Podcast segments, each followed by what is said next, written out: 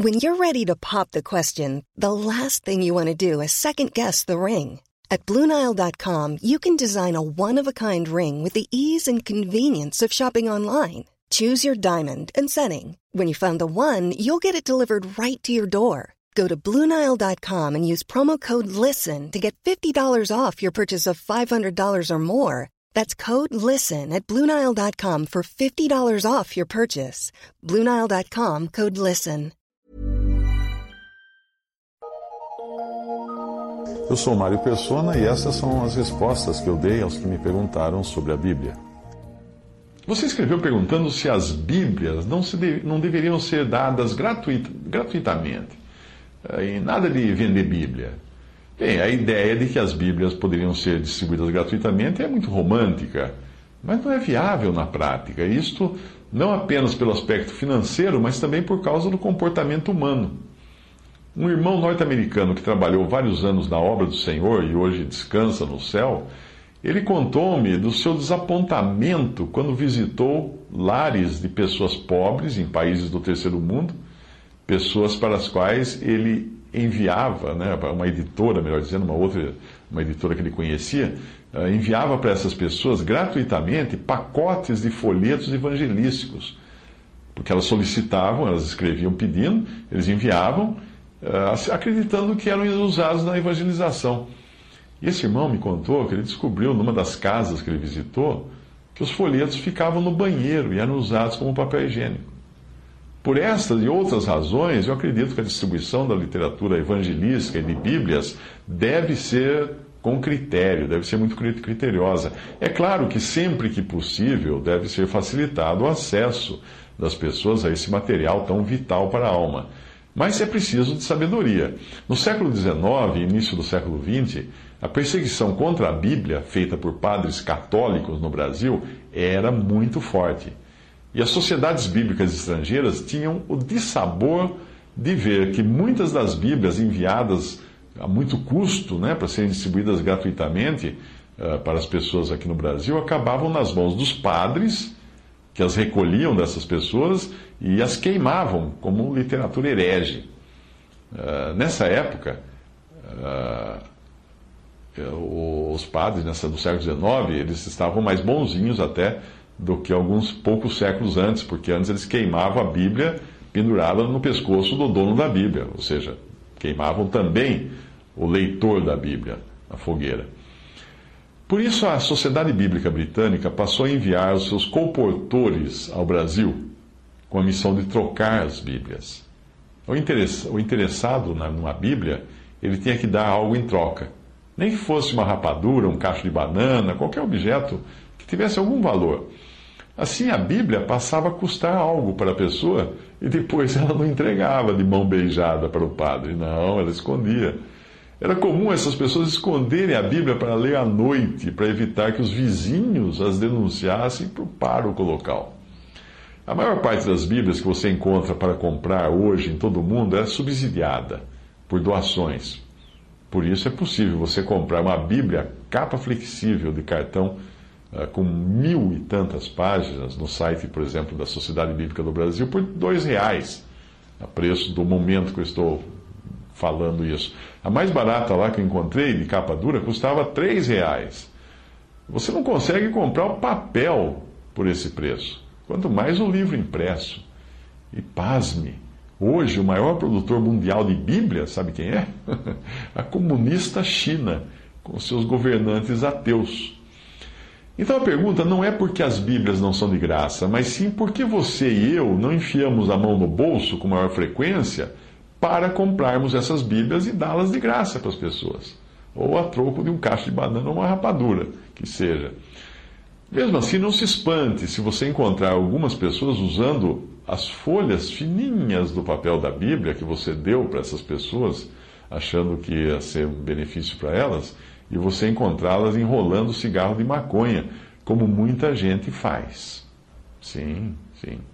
Aliás, uma curiosidade: a primeira Bíblia de uma sociedade bíblica britânica, uh, impressa no Brasil, foi feita com papel de cigarros, emprestado de uma fábrica daqui, porque era tempo de Segunda Guerra Mundial e não havia papel fininho no mercado brasileiro, então uh, precisar emprestar dessa indústria de cigarro. Portanto, o trabalho de literatura, por envolver custos, deve ser encarado também como, como uma visão de negócio. E não tem nada de errado com isso. O Senhor Jesus foi carpinteiro enquanto ele vive, viveu aqui. E certamente ele vendia suas cadeiras, suas mesas, para manter a sua profissão, assim como fazia o apóstolo Paulo com as tendas que ele fabricava. E também Lídia, que comercializava produtos. Não tem nada de errado um negócio se ele for administrado dentro do conselho de, dos conselhos de Deus. O que está errado é explorar as pessoas. E isso não fica por conta apenas do comércio de Bíblias, mas de qualquer outro negócio. Veja que interessante o que escreveu Charles Mackintosh no século XIX, falando da obra de material impresso, que ele chamava de depósitos de literatura na, na sua época. Uh, isso vem de um livro chamado A Obra de Literatura, de Charles Mackintosh. Ele escreveu o seguinte: Pareceu-me necessário escrever a você uma vez mais para tratar de alguns assuntos ligados à obra de evangelização, os quais ultimamente vêm chamando minha atenção. Existem três ramos distintos da obra que gostaria de ver ocupando um lugar claro e de maior proeminência entre nós. Estou me referindo à obra de literatura, à pregação do Evangelho e à escola dominical. Surpreende-me ver que o Senhor esteja despertando as atenções para a importância da obra de literatura como um valioso meio na obra de evangelização. Mas eu me pergunto se estamos envolvidos nisso com toda a, com toda a seriedade. Por que eu digo isto? Será que os livros e folhetos não nos interessam mais e perderam seu valor aos nossos olhos? Deixaram de nos interessar e perderam seu valor? Ou será que a falta está na maneira como é conduzida a obra de literatura? Na minha opinião, parece estar faltando algo no que se refere a este último ponto. Eu gostaria muito de ver um depósito de literatura bem administrado em cada cidade. E por bem administrado, eu entendo algo que seja assumido e levado adiante como um serviço direto ao Senhor, em sincero amor para com as almas, em profundo interesse pela disseminação da verdade e, ao mesmo tempo, como uma boa empresa. Eu já vi vários depósitos de literatura desmoronarem por faltar habilidade para negócios nos, nos responsáveis por esses lugares. Pareciam pessoas bem fervorosas e sinceras, mas eram incapazes de conduzir um negócio. Em suma, eram pessoas em cujas mãos qualquer empresa teria ido à falência. Por esta razão, em muitos lugares, existe um fracasso dos mais deploráveis nesta tão valiosa e interessante obra que é cuidar de um depósito de literatura. E qual a melhor maneira de alcançar as pessoas para as quais os folhetos e livros são preparados? Eu creio que é tendo os livros e folhetos expostos para venda em vitrines, onde quer que isto seja possível, a fim de que as pessoas possam vê-los quando passarem e parando, possam entrar e comprar o que quiserem. Muitos foram alcançados desta maneira. Eu não tenho dúvidas de que muitos foram salvos e abençoados por meio de folhetos que foram vistos pela primeira vez em uma vitrine ou expostos sob um balcão. Mas onde não existe essa possibilidade, é natural que o salão de reuniões da Assembleia seja o depósito de literatura. Existe claramente uma real necessidade de um depósito de literatura em cada grande cidade, dirigido por alguém que, que tenha jeito para negócios e que seja capaz de conversar com as pessoas acerca dos folhetos, podendo recomendar aquilo que possa ser de auxílio àqueles que ansiosamente procuram pela verdade. Eu sinto que existe muita coisa boa que possa ser, pode ser feita nesta área. Os cristãos da cidade poderiam saber onde ir buscar folhetos, não só para sua leitura pessoal, mas também para distribuição. Certamente, se existe alguma coisa digna de ser feita, é digna de ser bem feita. E se isto não se aplicar à obra de literatura, não sei a que se aplicará. A obra, de, a obra de literatura deve ser levada adiante como um serviço feito diretamente para Cristo. Eu tenho certeza de que onde quer que ela seja, assim conduzida, em energia, zelo e integridade, o Senhor a honrará e falar, fará dela uma bênção. Será que não, será que não existe alguém que queira assumir esta obra tão abençoada? Não por causa de remuneração, mas por causa de Cristo? Será que não há ninguém que queira se dedicar a ela numa fé singela, esperando no Deus vivo? Aqui está a raiz da questão, querido irmão, pois neste ramo da obra, assim como em cada outro ramo, necessitamos daqueles que confiem em Deus e que se neguem a si mesmos. Parece-me que seria uma, um grande ponto a favor da obra de literatura se esta fosse colocada no seu devido lugar e vista como uma parte integral do trabalho evangelístico e assumida com responsabilidade para com o Senhor e levada adiante na energia da fé no Deus vivo. Cada ramo da obra de, do, do Evangelho, seja a obra de literatura, a pregação, a escola dominical, deve ser levado adiante dessa maneira. É bom e saudável contarmos com comunhão, completa e cordial comunhão em todo o nosso serviço, mas se ficarmos esperando por comunhão e cooperação de nossos irmãos para podermos começar uma obra que tanto está dentro da esfera da responsabilidade pessoal quanto coletiva, nós vamos acabar ficando para trás. Ou é provável que a obra nem mesmo seja feita.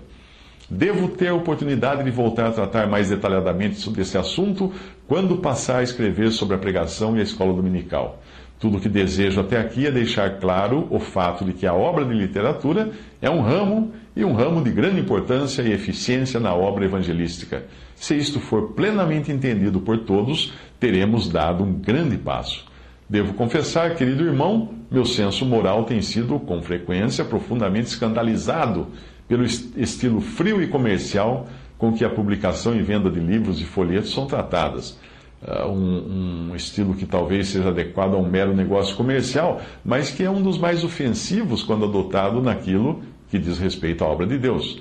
Eu admito plenamente, e até luto por isto, que o bom gerenciamento de um depósito de literatura exija uma boa parcela de habilidade para negócios, além de, de princípios comerciais honestos mas ao mesmo tempo eu estou convicto de que a obra de literatura nunca estará no seu devido lugar e nunca terá entendido o seu espírito e nunca alcançará o fim desejado enquanto não estiver firmemente fixada em seus fundamentos santos e enquanto não for vista como uma parte integral da mais gloriosa obra para a qual nós somos chamados, a evangelização ativa, fervorosa e perseverante. E esse trabalho deve ser assumido com o senso da responsabilidade para com Cristo e na energia da fé, da fé no Deus vivo. Não haverá nenhum proveito se uma assembleia ou alguém abastado escolher algum apadrinhado, entregando-lhe a direção do empreendimento a fim de prover-lhe um meio de ganhar o seu sustento. É algo bendito que todos tenham comunhão na obra, mas estou completamente convencido de que o trabalho deve ser assumido como um serviço direto a Cristo e levado adiante em amor pelas almas e com um verdadeiro interesse na propagação da verdade. Eu espero voltar a escrever para tratar dos outros dois temas, do meu, do, dos outros dois ramos do meu tema. Isso foi extraído do livro Cartas aos Evangelistas, do capítulo A Obra de Literatura, de Charles Henry Mackintosh. E o que ele disse acerca da obra de literatura, obviamente no século XIX, literatura impressa, nós podemos muito bem trans transportar para hoje, no tempo da obra de literatura eletrônica, usando-se os meios eletrônicos para sua distribuição.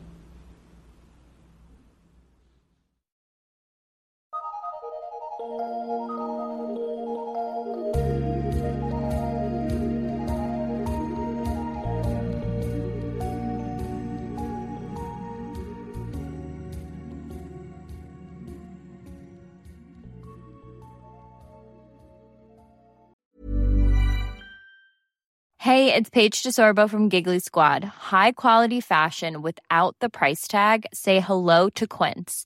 I'm snagging high-end essentials like cozy cashmere sweaters, sleek leather jackets, fine jewelry, and so much more. With Quince being 50 to 80% less than similar brands. And they partner with factories that prioritize safe, ethical, and responsible manufacturing. I love that. Luxury quality within reach. Go to quince.com slash style to get free shipping and 365 day returns on your next order. Quince.com slash style.